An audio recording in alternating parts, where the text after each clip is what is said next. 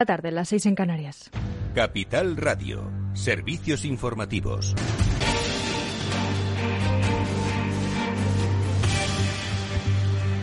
Buenas tardes. Actualizamos los datos de coronavirus en España, donde la incidencia acumulada ha escalado 31 puntos en 24 horas hasta los 412 casos por cada 100.000 habitantes.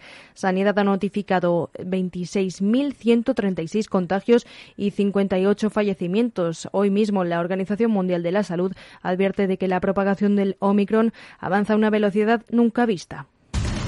El Gobierno no descarta inmunizar a todo el mundo con la tercera dosis, pero esperan que la decisión sea conjunta con las comunidades autónomas. Según ha anunciado la ministra portavoz de Política Territorial Isabel Rodríguez, se pretende seguir avanzando lo máximo posible en la vacunación, por lo que la tercera dosis podría administrarse a la población general siempre que el Consejo Interterritorial del Sistema Nacional de Salud así lo decida. Lo que estamos haciendo en este ámbito es coordinar las actuaciones para que, en la medida en la que se ven eh, capaces las autonomías de ir implementando estas terceras dosis, lo vayamos haciendo, pero como ha venido siendo habitual y que creo que además ha formado parte del éxito de nuestro país, alcanzando ese 90%, el hito del 90% de vacunación, que lo hagamos de manera ordenada y de manera conjunta en la toma de decisión. El Consejo de Ministros aprueba un acuerdo por el que se modifican los límites de gasto con cargo a ejercicios futuros para que el Ministerio de Asuntos Exteriores, Unión Europea y Cooperación pueda efectuar contribuciones estratégicas a organismos multilaterales en desarrollo de la lucha contra la COVID-19, como el Fondo de Acceso Global para las Vacunas COVID-19, conocido como COVAX, con una aportación de 175 millones de euros en un periodo de 15 años. El Gobierno trabaja en un nuevo paquete de medidas que presentará en los primeros meses del 2022 con el objetivo de garantizar una mayor estabilidad en los precios de la luz y mitigar el impacto que la subida de la electricidad está causando, según ha dicho la vicepresidenta tercera y ministra de Transición Ecológica en el conjunto de la economía. Estamos evaluando junto con nuestros eh, compañeros, nuestras compañeras del área económica, de qué manera a la pista en previsión de cómo puedan evolucionar los precios, sobre todo en los primeros meses de 2022, ofrecer una garantía de, estabilidad y de minoración del impacto en la factura doméstica de nuevo para los consumidores, los consumidores españoles y se lo compartiremos tan pronto tengamos diseñado, diseñado el sistema. El Ministerio de Trabajo negocia contrarreloj con la patronal y sindicatos la reforma laboral. Después de que la COE se pusiera de perfil, son ahora los representantes de los trabajadores quienes enfrían los ánimos del acuerdo. El secretario general de Comisiones Obreras, Unai Sordo, habla de exceso de confianza. Bueno, las negociaciones avanzan porque ha habido aproximación en algunas materias importantes, como es la de la contratación, pero también quiero decir que yo veo un exceso de optimismo. En este momento hay avances en todo, pero no hay acuerdos en nada. Y creo que hay todavía materias de mucha relevancia donde, en fin, eh, las posiciones no están cercanas. Mientras tanto, el secretario general de UGT, Pepe Álvarez, apela a la necesidad de cerrar esta misma semana el acuerdo y de entrar ya en la recta final de la reforma laboral que debería estar lista para antes de que termine el año, dado que los fondos europeos están condicionados. Bueno, yo creo que en relación con la reforma, que es lo que me pedían que dijera algo, eh, Unai lo ha expresado muy gráficamente. Estamos en la recta final, pero yo creo que no, en estos momentos no tenemos despejada la incógnita si va a haber acuerdo o no va a haber acuerdo. si va a haber acuerdo con tres o va a ser con dos o nosotros no vamos a estar en el acuerdo. Mientras tanto, el presidente de la patronal, Antonio Garamendi, asegura que la COE tiene vocación de llegar a un acuerdo con el Gobierno y los sindicatos, pero insiste en que su organización no se siente concernida por los llamados del Gobierno. Defiende la reforma laboral que hizo el Gobierno de mayoría absoluta del Partido Popular en 2012. Según un estudio de la ONG Save the Children realizado a base de encuestas a madres y padres, se han triplicado la ansiedad, la depresión y el déficit de atención o la hiperactividad en niños, niñas y jóvenes de entre 4 y 14 años. A raíz de la pandemia del coronavirus, el informe señala que la incidencia de estos problemas es tres veces mayor en las familias sin empleo que entre la infancia y la adolescencia que viven familias que han conservado el trabajo tras la crisis del coronavirus. Además, los niños y niñas y adolescentes que viven en hogares con bajos ingresos tienen probabilidad cuatro veces mayor de sufrir trastornos mentales o de conducta que aquellos que viven en hogares de renta alta. También en los hogares más pobres se concentra una mayor proporción de infancia migrante que presenta una mayor incidencia de trastornos de conducta y de salud mental. Es todo. Más información en capitalradio.es. Capital Radio. Siente la economía.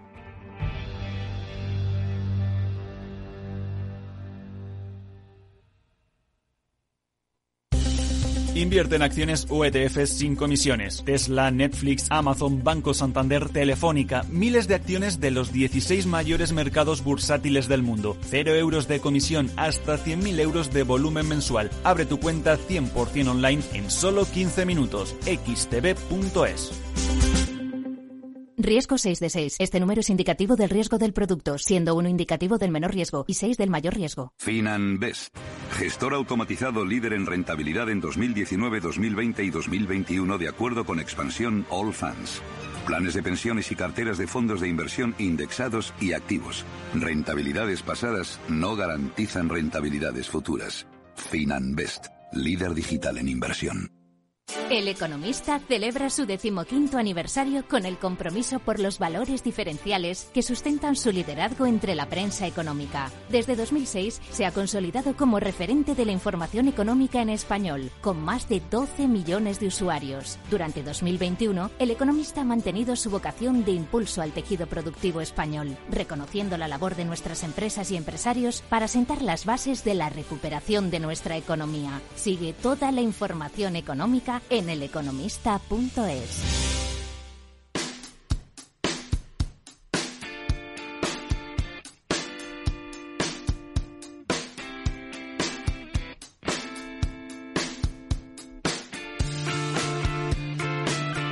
Después del trabajo, After Work, con Eduardo Castillo, Capital Radio.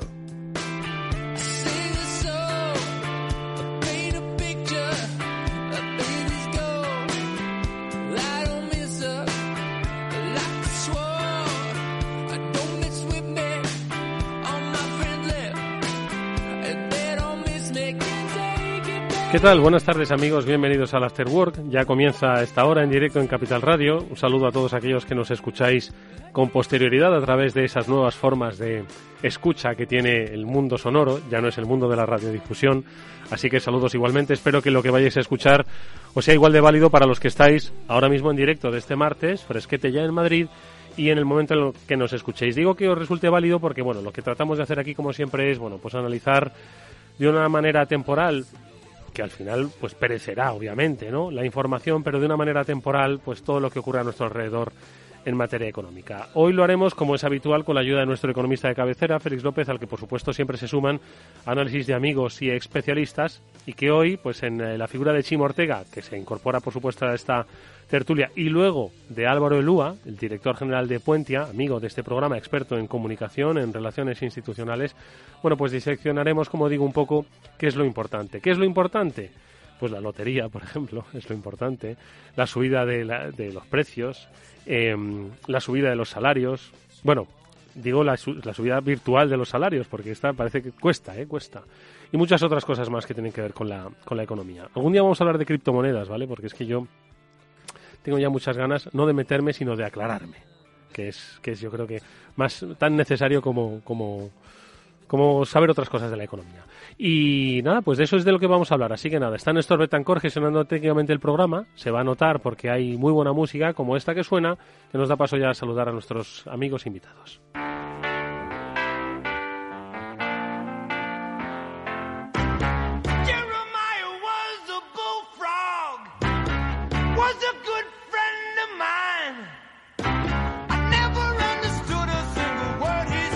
Félix López, ¿qué tal? Muy buenas tardes. ¿Cómo estás? Muy buenas tardes. Eh, ¿Qué tal va todo? ¿Bien? No, sí, digo, es que le estaba señalando a Félix la, el, antiviento del que lleva el logo de Capital Radio. Y digo, póntelo, Félix. Ya está. Ya está. Vas a sonar mucho mejor, menos quizás menos lata. Pues todo muy bien, todo muy bien. ¿Todo muy bien? Sí, gracias a Dios, de momento. La Omicron, oye, está subiendo la incidencia. Han dado, habéis escuchado los datos posiblemente en el boletín informativo. Está subiendo la incidencia ¿eh? y el efecto en UCI, ojo, ¿eh? porque al final de lo que se trata es de la hospitalización y, de, y del efecto. Se han cerrado tres ciudades en China esta tarde por, por el asunto, ¿no? Y con simplemente un... ¿Un caso? Dos casos, perimetral. Dos casos han ido de ciudad en ciudad y, todo cerrado, ¿no? El sí se lo toman allí, pero es que esto debe ser de un contagio bestial dado los índices de, digamos de contagio que se están observando aparentemente en Londres eh, hablaban ya de decenas de miles de, contagios para el fin de semana en Londres o O sea, una cosa... Chimo Ortega, ¿qué tal? Buenas tardes. Hola Eduardo Castillo, ¿cómo estás? Que estás un poco alertado, ¿no? Por los datos. Estoy sorprendido que no vuelva a pillar, con perdón, con el culo al aire otra vez, porque más de 400 casos ya como, como incidencia media, pero es que en Navarra ya estamos por encima de los 1000. Menos mal que justo antes de que empezara a subir cambiamos el semáforo para no ponernos otra vez en alerta. Si vamos a la anterior, estaríamos otra vez en zona negra, negrísima y todos casi confinados, pero, pero ¿Hay, detalle, ¿Hay detalle de la cifra? Eh, de población, eh, prevacunados, antivacunas. Eh, sí, te lo voy a buscar porque yo lo tengo, porque a mí me lo mandan en Telegram. Mientras lo buscas, nos lo compartes. Álvaro Lúa, ¿qué tal? Buenas tardes, amigo. Muy buenas tardes, don Eduardo. ¿Preocupado tú también o qué? Siempre, siempre. Yo creo que hay que mantenerse alerta. No tanto preocupado, porque yo creo que ya esta es forma parte de la realidad que nos va a tocar vivir de aquí en adelante, pero sí alerta. Eh, hablabais de los datos del Reino Unido, donde están muy preocupados con el Omicron. Aquí eh, ya empiezan a aparecer casos de los cuales no se sabe el, origen y eso significa que ya estamos en, en, la propagación plena de, esa nueva cepa. Eh, ahora lo que nos dicen y, este mensaje para los antivacunas, bueno, si, si vemos cuántas personas morían de forma diaria o entraban en UCI hace un año cuando estábamos en una situación más o menos similar, en la, en la tercera ola, si no me equivoco, pues eh, vemos que eh, sí que hay un efecto positivo de las vacunas en cuanto a el número de personas que necesitan, en este caso, acudir al hospital porque eh, tienen de verdad el desarrollo de, la enfermedad COVID en, problemas respiratorios graves. pero, pero bueno, veremos ahora qué es lo que ocurre y sobre todo qué es lo que deciden las administraciones. Sabemos que en España Mm, todas las administraciones son muy conscientes de que mm, el cierre en fechas navideñas no es lo más popular. Lo vivimos exactamente hace un año donde hubo debates interterritoriales. la, tercera ola que se dio el año pasado era la de noviembre, ¿no? La de noviembre. Y al final, bueno, pues las navidades pues las pasamos de aquella manera, pero ya estaba en noviembre. Es decir, es que ahora estamos a tres días de Nochebuena, como quien dice. ¿eh? Sí, en una semana. Sí, tal, si, el Omicron pega fuerte, de aquí en 10 días se van a notar unas cifras. Y entonces la Navidad está en un grave peligro porque puede llegar antes. en, Inglaterra, estaba hablando yo esta tarde con gente allí, y de aquí, si esto va como dicen, no, pues eh, no sabemos qué vamos a hacer. Si parece que no contagia demasiado, o sea, no, no tiene efecto. contagia rápido, pero que el efecto es. es un poco la sensación que hay, ¿no? Un poco con las ideas que vienen de Sudáfrica y la gente que ha estudiado esto. Yo no sé si esto da tiempo a analizarlo y sacar las conclusiones tan rápidamente.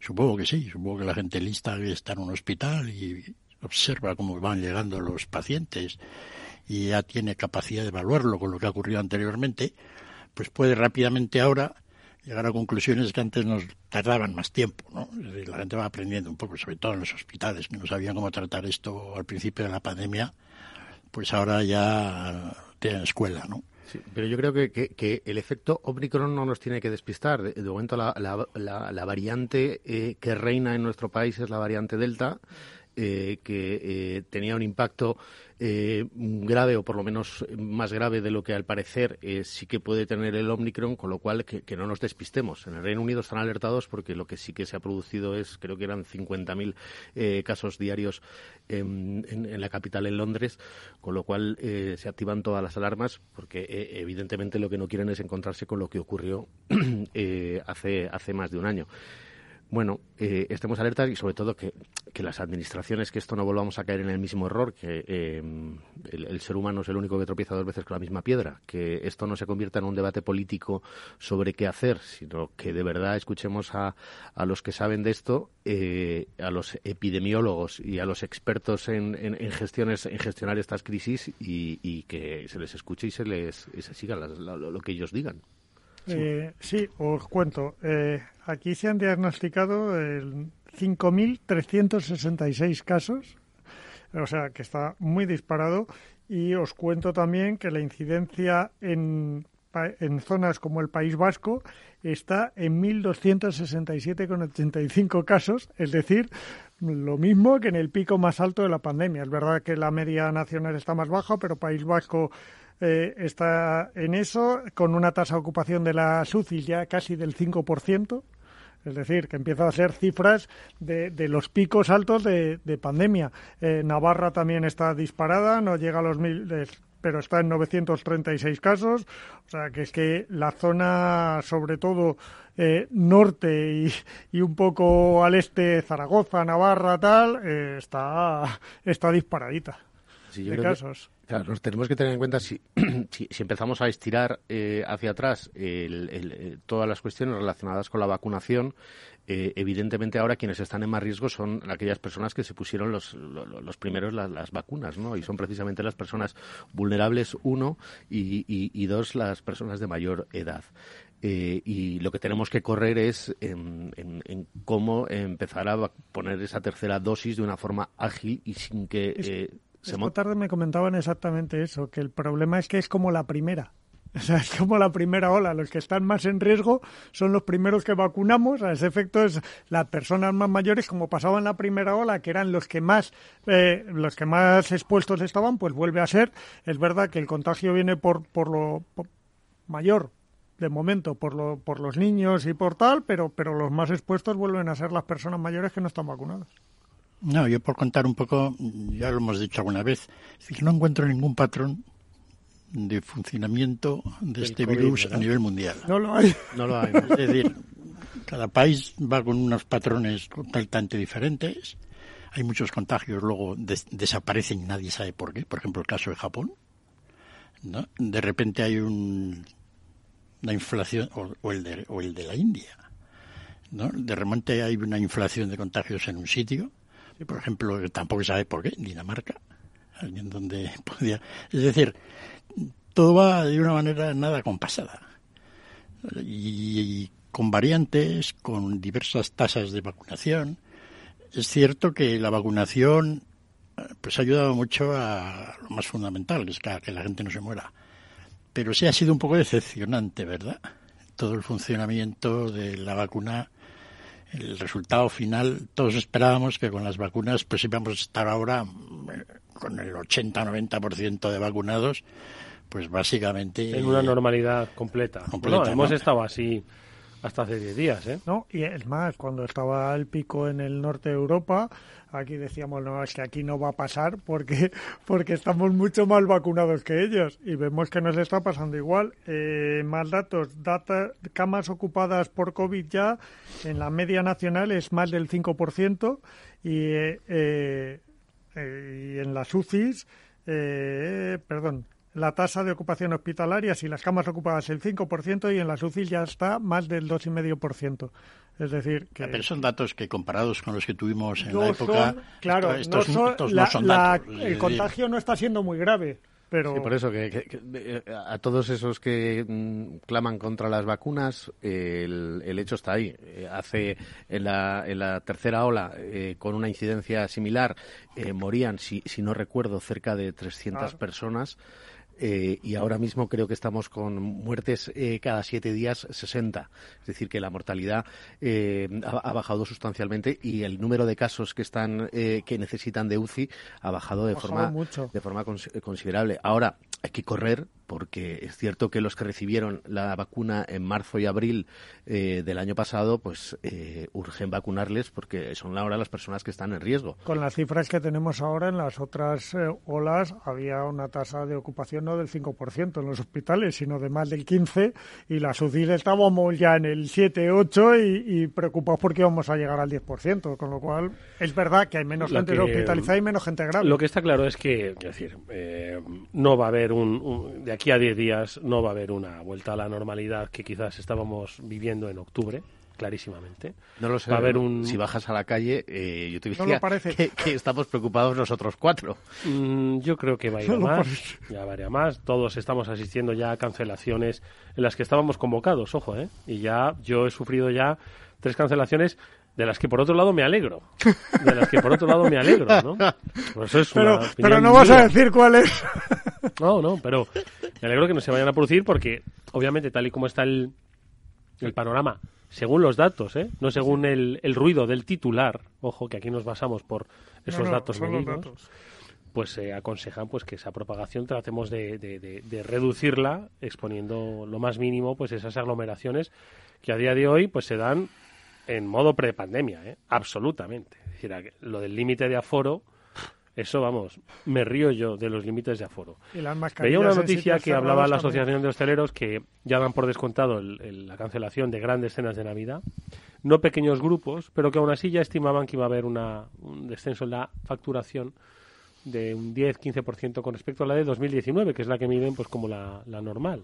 Y eso que ya en 2019, seguro que en alguna cena de Navidad se hablaba, ¿verdad?, de, oye, ¿habéis oído lo de, lo de Wuhan y tal? ¿no? No, todavía no. Empezamos a enterarnos en, enero. ¿En enero? sí, Nos empezamos en Reyes. Sí, por ahí. Nos empezamos antes. Ah, pero, pero aquí, aquí a finales de trimestre sí que hablábamos de algo de Wuhan, ¿o no? No, yo creo que creo que no, que fue en enero cuando No quiero ir de adelantado por la vida. Pero... aquí sí, aquí es probable. Pero vamos, que, vamos que si tú quieres que fuera diciembre, fue diciembre. Yo creo que la, la, la fecha eh, de, de, la que fechan los chinos, insisto, y hay que siempre eh, el gobierno chino, pues... Mm, Dice lo que quiere decir. Exacto.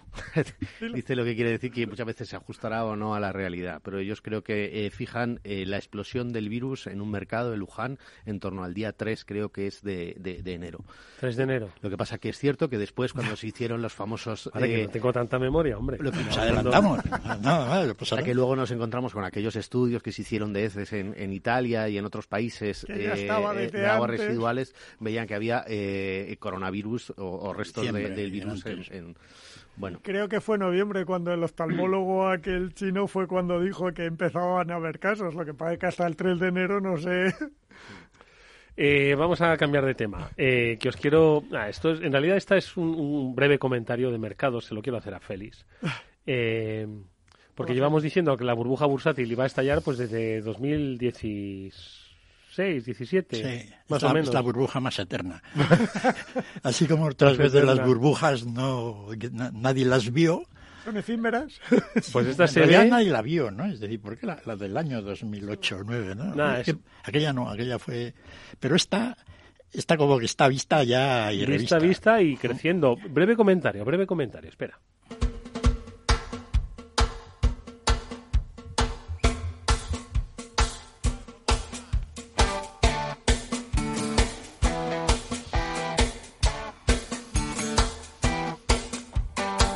Es que bueno, pues los analistas Félix ya están haciendo un poco balance de, lo que dijeron por esta por estas fechas eh, sobre lo que iba a subir la bolsa y cómo está a día de hoy, ¿no? Pues a 15 días de cerrar el año, pues se han quedado cortos.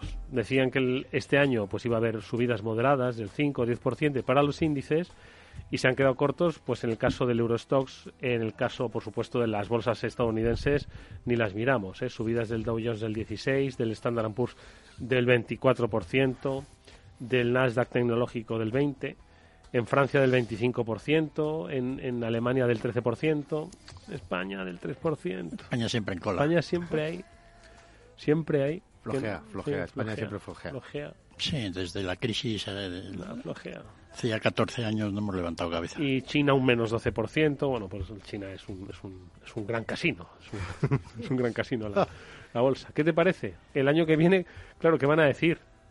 Bueno, en realidad, donde ha subido la bolsa en cantidad mayor, pues son las subidas del Nasdaq, el estándar un, poco, en Estados Unidos.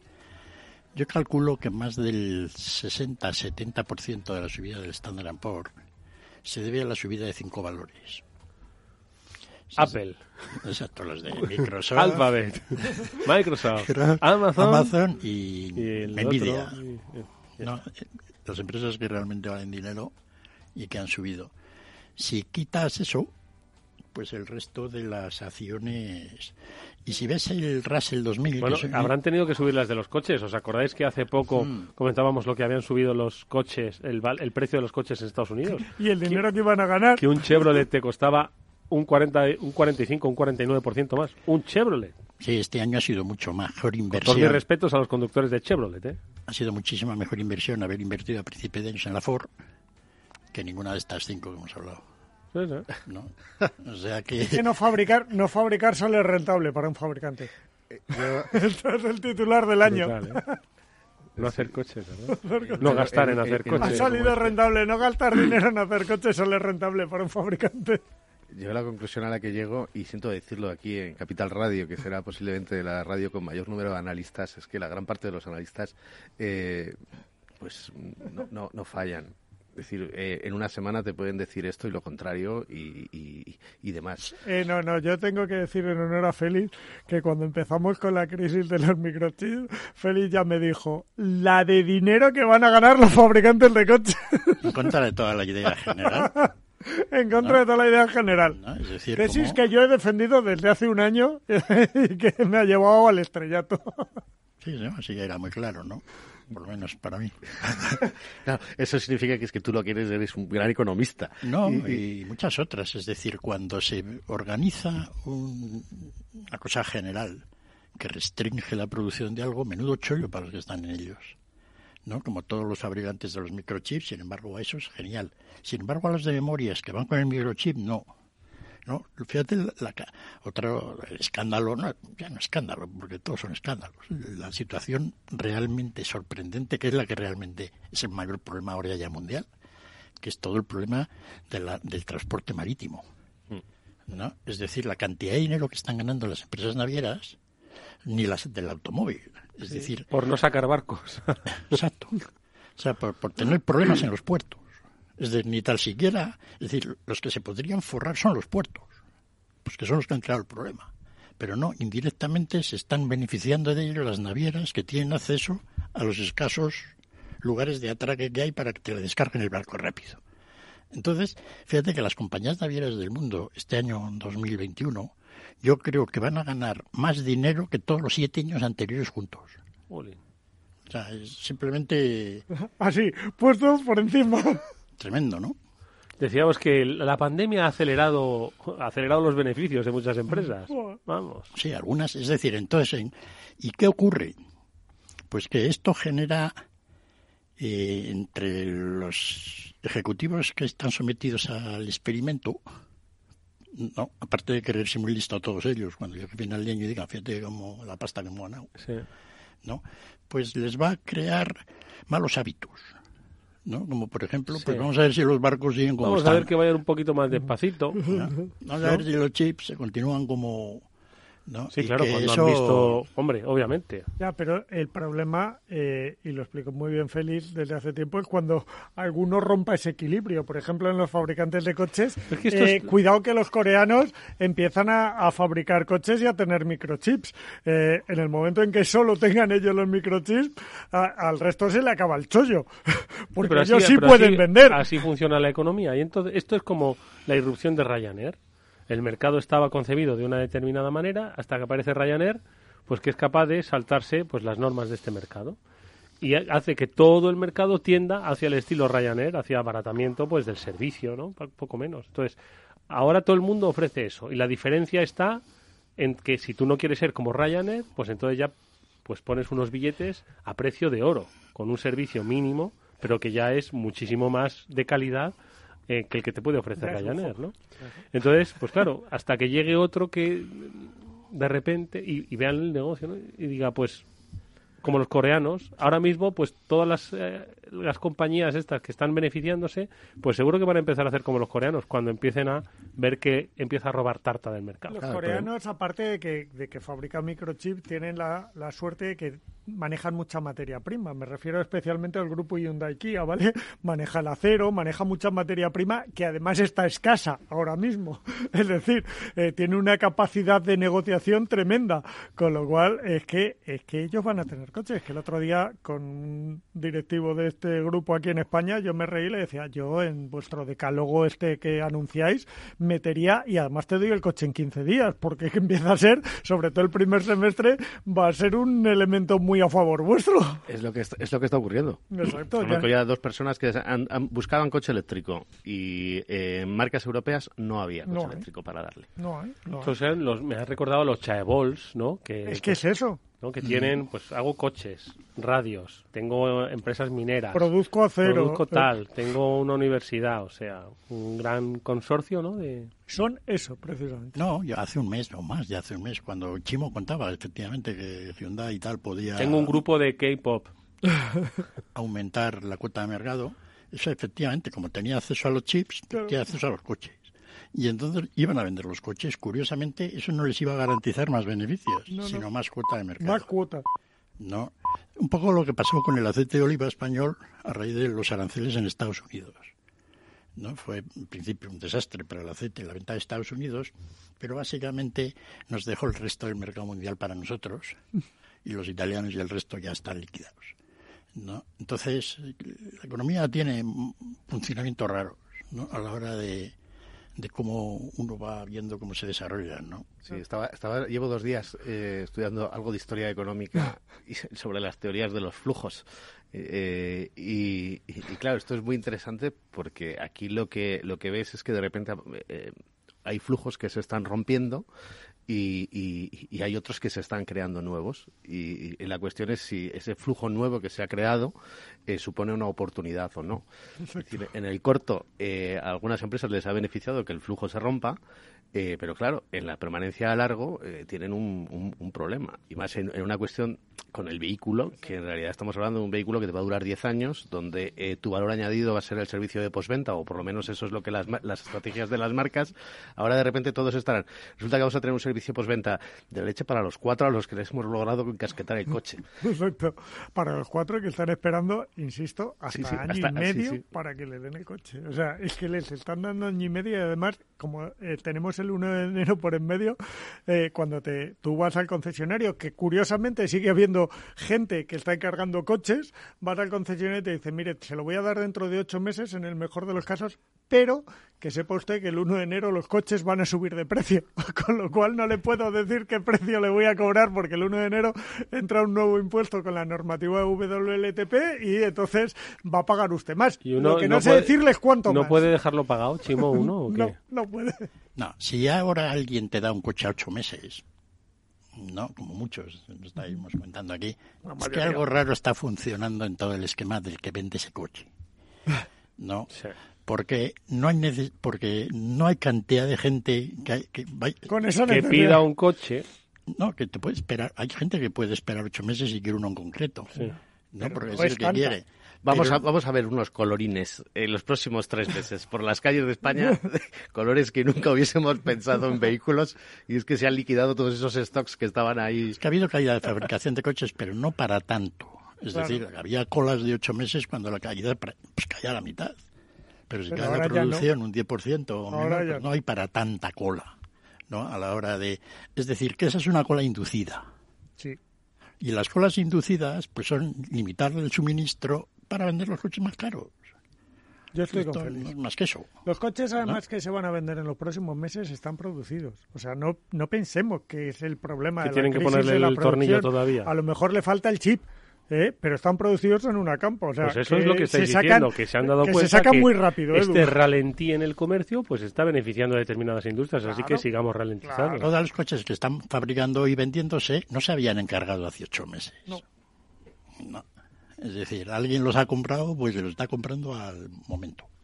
Sí, lo que pasa es que también, eh, y, yo me pongo en el papel del Ejecutivo, eh, claro, ese vehículo hoy que está fabricado con eh, el aluminio y el acero que compré hace seis meses, eh, hoy ese vehículo costaría bastante más de lo que me costó fabricarlo, porque el coste hoy de esa materia prima es, es y lo vendo mucho más caro. Con, lo cual, o, lo vendo más caro, en realidad sí, estaría perdiendo dinero eh, vendiéndolo hoy. Eh, ayer hablaba con, con un fabricante de, de, algo que vamos a tener sorpresas en el mes de enero. Algo tan sencillo y tan español como las cervezas. Claro, el precio del aluminio se está disparando y el precio del vidrio se está disparando tienen, un problema que es que el, líquido que va dentro del, vidrio del aluminio en realidad es lo, más barato de todo. Va a valer menos que el envase. La cerveza ha subido ya bastante.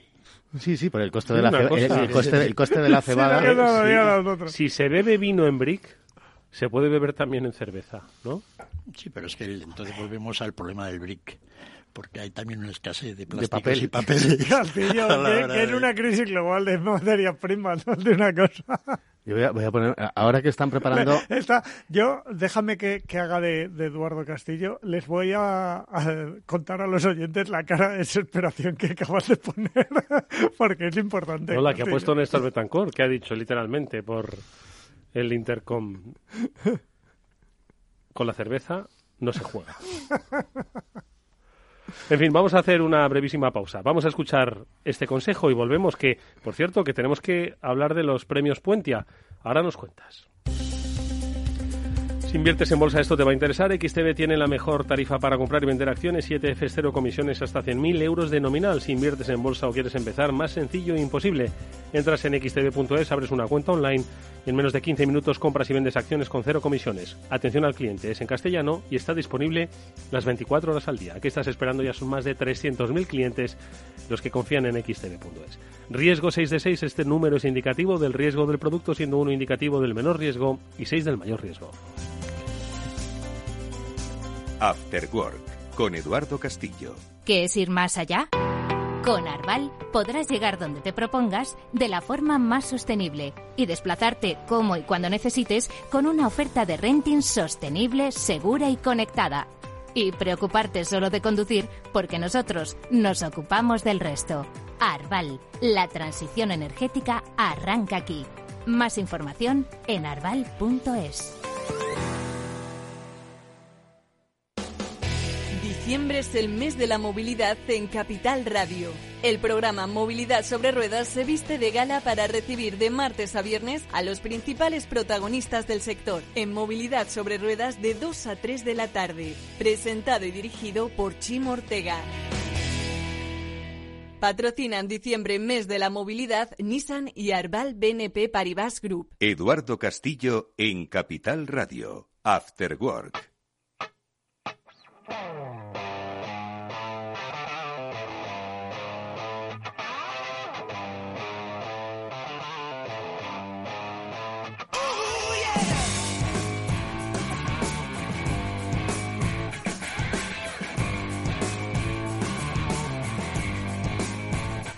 Vamos a hacer un pequeño break porque está aquí Álvaro Elúa, que es el director general de Puentia, para, eh, bueno, por supuesto, conversar eh, con todos nosotros de pues esas cosas que nos preocupan y que en este espacio de pausa comentaban fuera de micro y ahora lo van a abrir con el ahora lo van a hacer con el micro abierto de que lo que más les preocupa es lo del transporte marítimo porque eso al final va a acabar penalizando. Ahora lo comentamos pero yo quiero Álvaro un poco centrarme en esos premios Puentia en los primeros premios Puentia.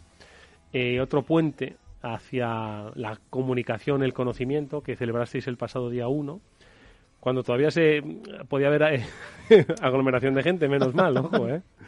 porque asistieron numerosos ejecutivos de, de, nuestro país y que, bueno, pues fue un, un, punto que se va a convertir en punto de referencia, como decimos, en, en el encuentro entre empresa, sociedad.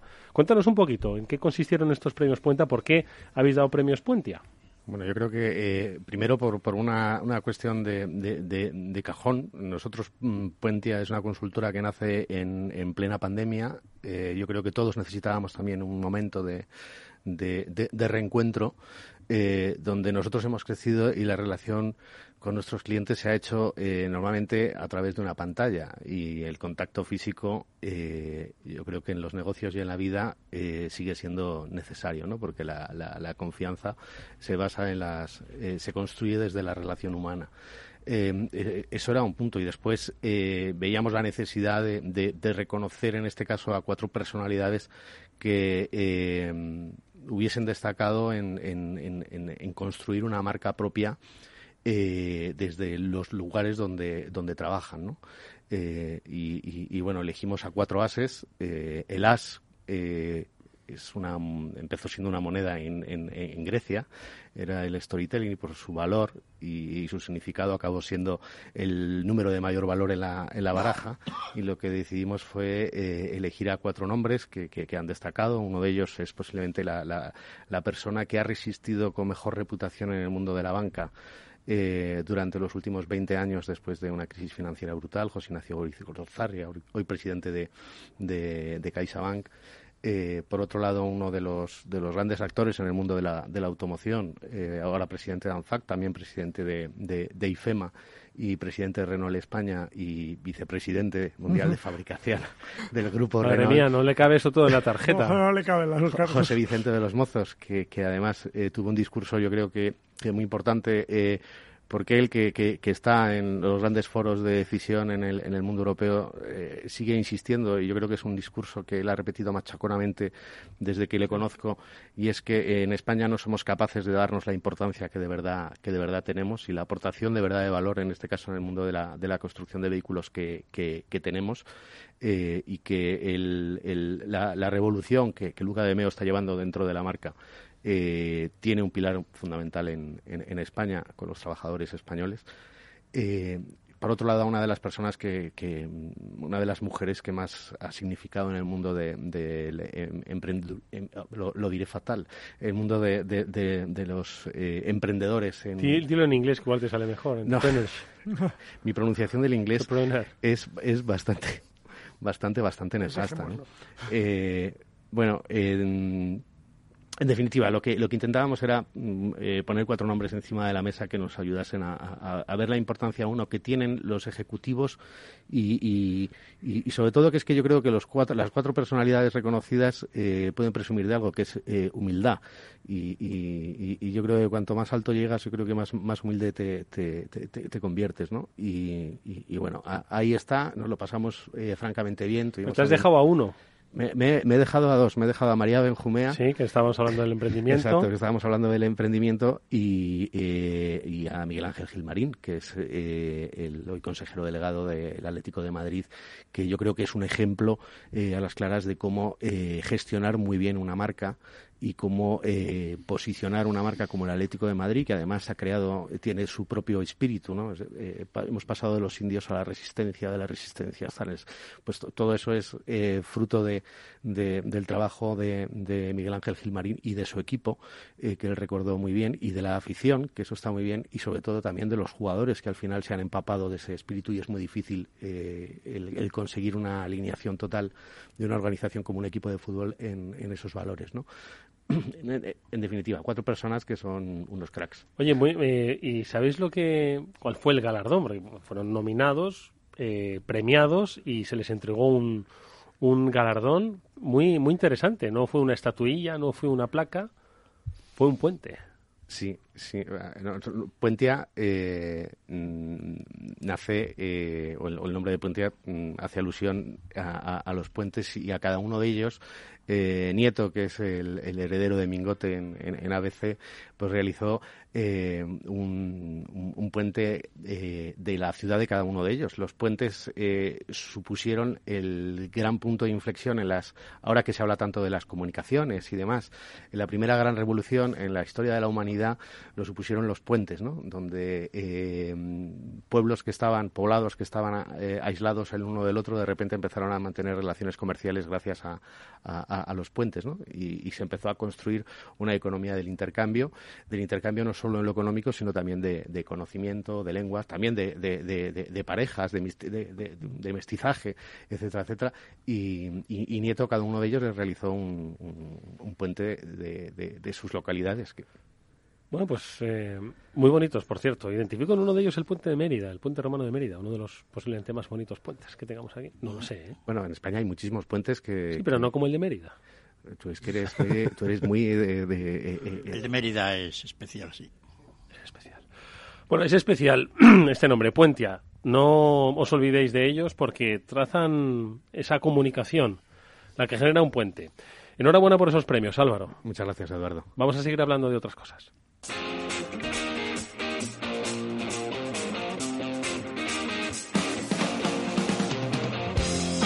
Yo quería salirme un poco del tema de, la crisis de suministros, de la crisis del transporte. Aquí dicen que la huelga de transporte que está prevista para estos días de Navidad, decían que es posible que se pueda llevar a, buen término, ¿no? Lo decían eh, desde las instituciones. Eh, pero lo del transporte marítimo, Félix, que es donde tú señalas el, epicentro de nuestros problemas, sigue sin tener solución, ¿eh?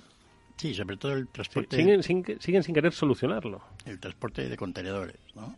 El transporte de, graneles, pues está cayendo. Han caído mucho los fletes, pero el otro todavía se resiste, ¿no? Y a esos costes es algo tremendo, ¿no? Es decir, puedes encargar, pedir todo lo que quieras de China el próximo año, pero el 30% del precio se te va a ir en el transporte, ¿no?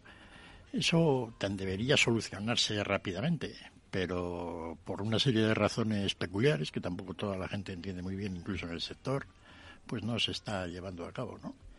Y eso está incidiendo, pues es, que el transporte y la energía de alguna manera terminan difuminándose o eh,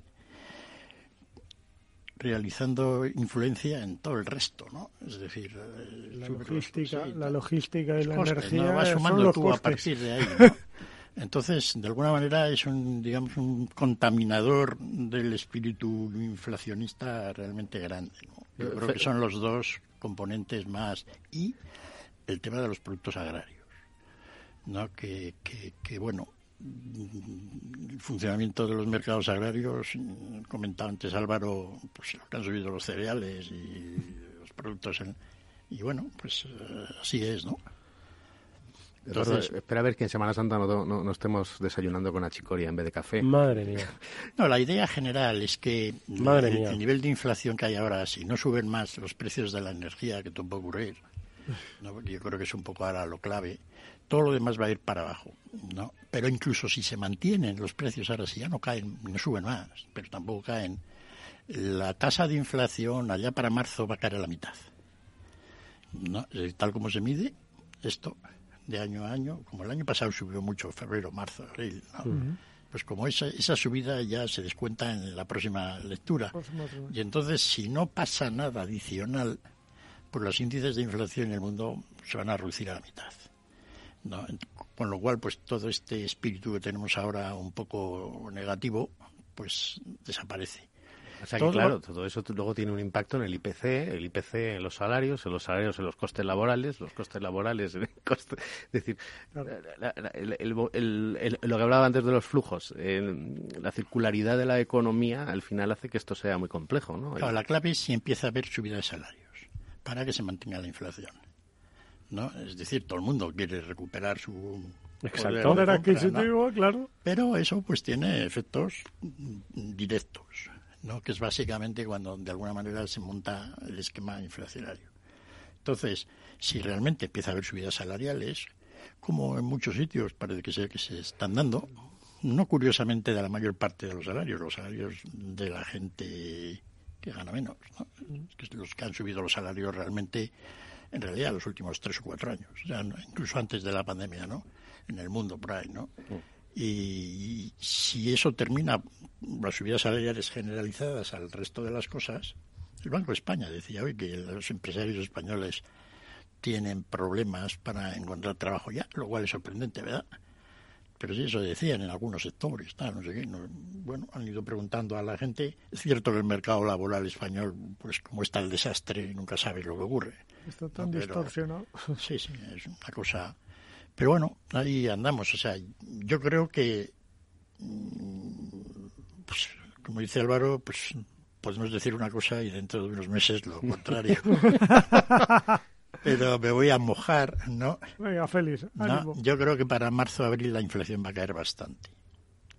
Pero sin embargo, vamos a tener una dos décadas mm, de tensiones inflacionarias. Dos décadas. Esto ha sido el aviso entonces. Pero no muy altas. Es decir, es que. Muy bien. Que, esto de la inflación del 1, el 2% y el 2% en América y tal, que se, ha mantenido pues en, no, pues que eso se acabó. ¿Y que va a haber una tendencia? Pues a que eso pueda ser un 4 permanente durante un tiempo. ¿no? Eh, las razones las hemos contado aquí también, ¿no? Pues un poco las ideas de Woodhard, etcétera, ¿no? Que es uno de los economistas más cerebrales que hay por ahí, pues diciendo que básicamente el chollo del exceso de mano de obra barata que ha habido en los últimos 20 años, básicamente por la introducción en el mercado mundial de todos los chinos, mm. pues que eso se acabó. Ya no hay chinos baratos, ¿no? E incluso el mercado laboral de muchos otros países, Centro Europa, también el tema de que haya más mujeres trabajando, todo se ha acabado. Ya no hay manera de sacar mano de obra barata. Hombre, quedan por ahí sitios todavía, ¿eh? la India, ¿verdad? África. pero que en general... Esos son los que van a fabricar para China. Esos son los que van a fabricar para China. África es la que va a fabricar para China. Sí, ya, ya, ya están, ya están posicionando los puertos. El otro día leí a propósito de los puertos cómo están eh, construyendo y, por supuesto, titularizándose numerosos puertos en toda la costa del continente africano. Claro, para eso. Hay que sacar la materia prima ah, y almacenarla en algún sitio. Sí, las ideas geopolíticas, geoestratégicas de los chinos con las materias primas, los lugares son peculiares, ¿no? Eso no quiere decir que les vaya a ir nada bien, ¿no? Tú conoces África. Sí, no, y a los chinos, ¿no? y entonces... qué cóctel, qué cóctel geopolítico económico sale de ahí? Es decir, cuando tú quieres montar un organismos internacionales, empresas, ¿no? Que en definitiva por los chinos pues son empresas medio públicas, todas estas, o públicas enteras. Y el medio medio, sí. Las que compran los puertos, etcétera, y por ahí les hacen comprar pues minas en Indonesia y en Ceilán, etcétera, todo este tinglado que tienen pues en cierto volumen, ¿no? Eh, ese tipo de, de, de de explotación de la materia prima, pues en general enfada mucho. No, no solo porque, porque seas chino, eso no lo vas a poder evitar, incluso lo puedes agravar.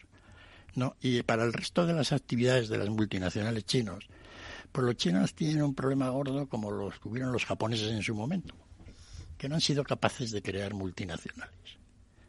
¿no? Algunas japonesas, pocas, ¿no? no han sabido cómo gestionar filiales en el extranjero, cómo crear marcas. Una cosa que, sin embargo, han hecho bastante bien los yanquis, ¿no? Con todo el tema.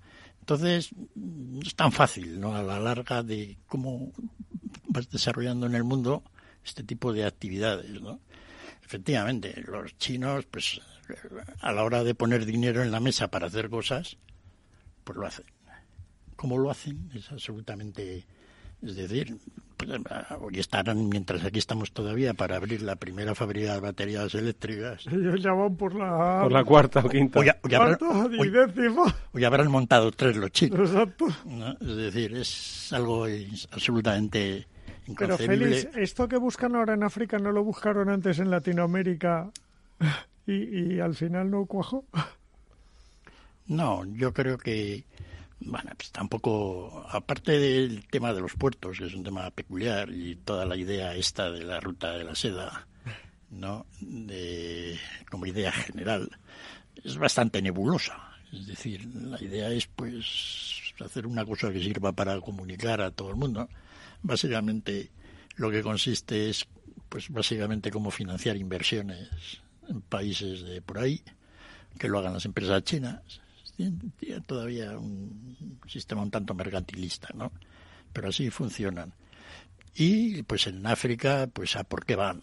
Pues algún puerto de esos que tampoco tiene mucho valor y sobre todo el tema de la minería, que es lo que pues a todo el mundo pues le gusta como desde el punto de vista estratégico. La materia prima. Incluso Xi Jinping lo hizo ayer, ayer mismo, ¿no? Soltó un discursillo ¿no? diciendo que Rusia, China tiene que resolver todos sus problemas de materias primas.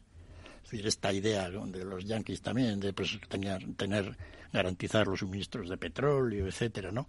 En el caso de los chinos es más. Es el, es el cobre, es todo. ¿Tienen, escasez los chinos? ¿Tienen? tiene que ver con conectores, con la tecnología. ¿tiene que, ¿Tienen escasez los chinos? No tienen nada. Quiero decir, sí tienen, pero básicamente a nivel de, por ejemplo, cobre. Sí pues si mañana estornuda China y dejan de consumir cobre un poco, cosa que algún día ocurrirá, pues el cobre queda a la mitad de precio. ¿no? Es decir, eh, básicamente todas las muchas materias primas fundamentales para el funcionamiento, sí que luego ellos tienen sus cosas, las tierras raras, etcétera, que siempre funcionan y lo cuentan un poco como, pero en muchos minerales pues tiene un problema gordo, ¿no? Y efectivamente, pues China de alguna manera piensa que eso es un problema para ellos. Ponen la energía, ¿no? el gas, ¿no? Siempre andan ahí con el tema de los rusos para que hagan gasoductos para que les llegue, porque, porque bueno, los chinos de alguna manera pues siguen haciendo muchas centrales nucleares, nos están haciendo un montón. Centrales todavía térmicas de carbón, este año harán como 20. Es decir, todavía la idea esta de que hay que bueno, hacer un cambio de la energía de un tipo a la otra, pues se les está haciendo duro porque sus necesidades energéticas son enormes. Claro, es que lo de China es inconcebible. A nivel. No hay manera, ni ellos mismos lo saben. China no es concebible económicamente para nadie. A nivel de. ¿En magnitudes o qué? Sí, en magnitudes. Es decir, todas estas cifras, ¿no? Lo que hablábamos de grande ¿no? De. de, de pues, los chinos harán, yo lo calculo, pues, el equivalente a 20 millones de casas al año, de 100 metros cuadrados, apartamentos, ¿no? Pues grande hacía un millón y pico. Es decir, es, grande construía más apartamentos al año que toda España en el momento del boom. Claro, eso, eso ¿cómo lo concibes? ¿No? Que China consumiera más cemento en tres años que todo Estados Unidos en el siglo XX.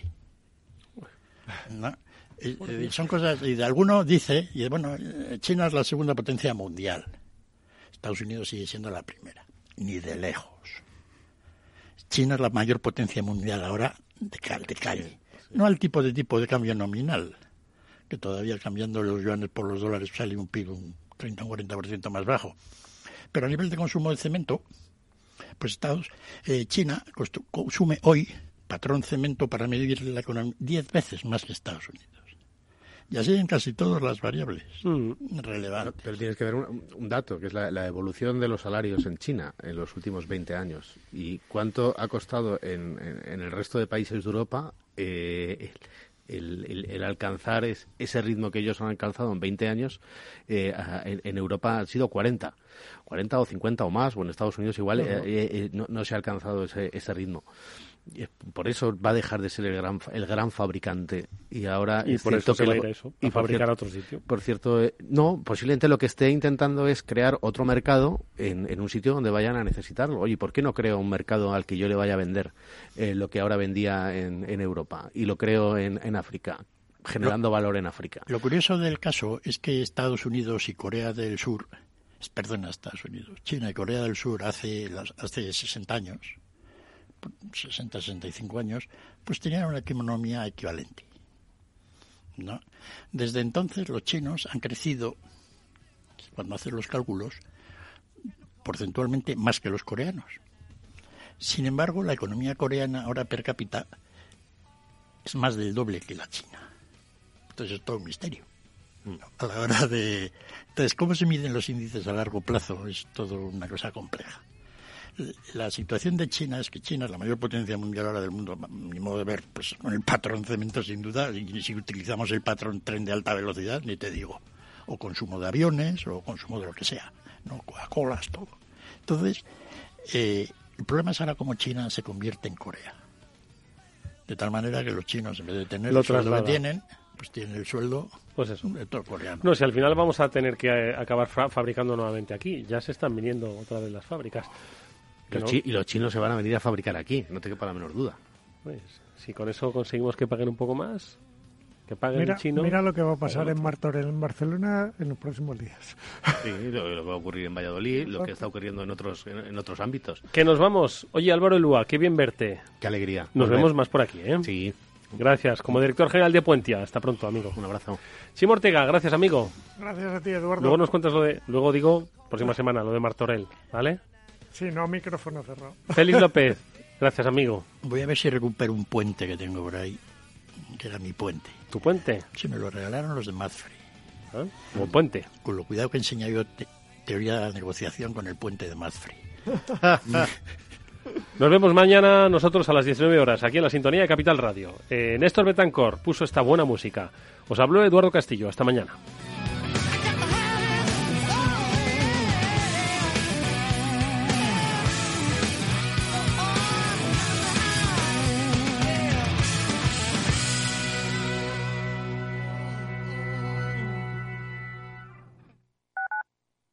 Escuchas Capital Radio, Madrid 105.7, la radio de los líderes.